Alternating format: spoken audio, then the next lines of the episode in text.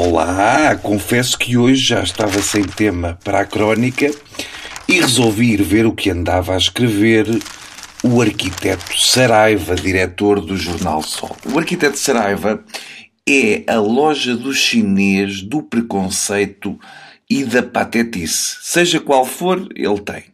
Pode não ter em grande quantidade, mas tem o suficiente.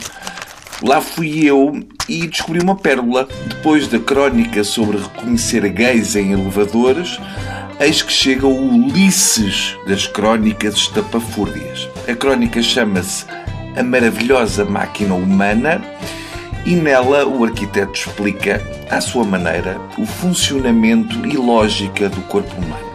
É uma espécie de lição de anatomia para pessoas com o QI de um apito de chaleira.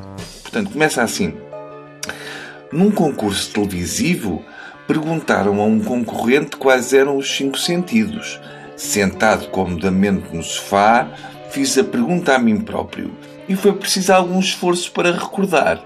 A vista, o ouvido, o tato, o olfato e o paladar. Portanto, o arquiteto, conhecido pelo seu uh, sexto sentido, uh, reconhece ter dificuldade em se lembrar quais são os cinco sentidos. Eu também tenho essa dificuldade, mas é com os sete anões da Branca de Neve e também faço como o arquiteto, que chama vista à visão e ouvido à audição e chamo envergonhado ao dengoso. De seguida, o arquiteto começa a explicar de forma sublime o funcionamento do corpo.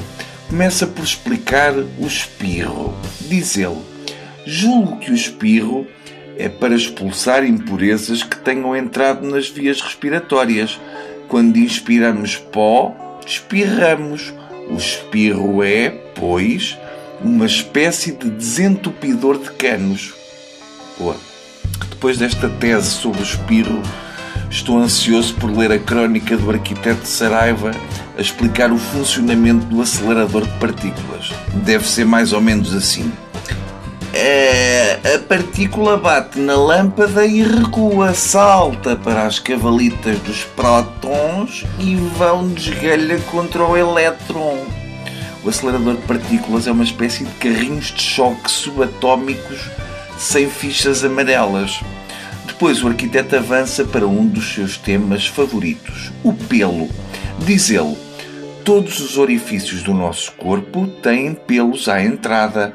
Só a boca não é protegida por pelos, dado o papel que desempenha entrada de alimentos. Mas mesmo assim, os longos bigodes e barbas, como tinham os antigos, formavam um autêntico reposteiro à frente dos lábios. Aqui o arquiteto começa a roçar o Nobel. Só não o beija na boca porque o Alfred Nobel tinha um reposteiro daqueles farfalhudos a fazer lembrar os cortinados das senhoras dos filmes pornográficos dos anos 70. O diretor do jornal Sol, só que ele é diretor, continua debitando sobre pelos, dizendo: Não se percebe o motivo porque tantos futebolistas mandam rapar o cabelo à navalha ficando muito mais vulneráveis aos choques que durante o jogo ocorrem com grande frequência.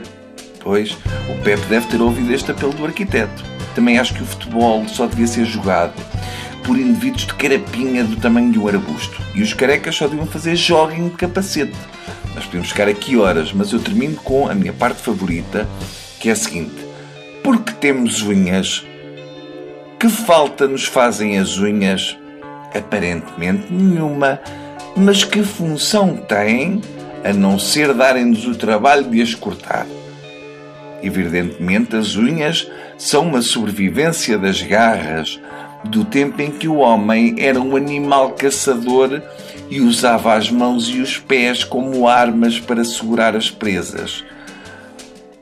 Valha-me Deus, eu imagino os pés do arquiteto a verdade é que o corpo humano é realmente incrível. Vejam como um invólucro, uma espécie de recipiente com pouco chinho lá dentro, chega a diretor de jornal.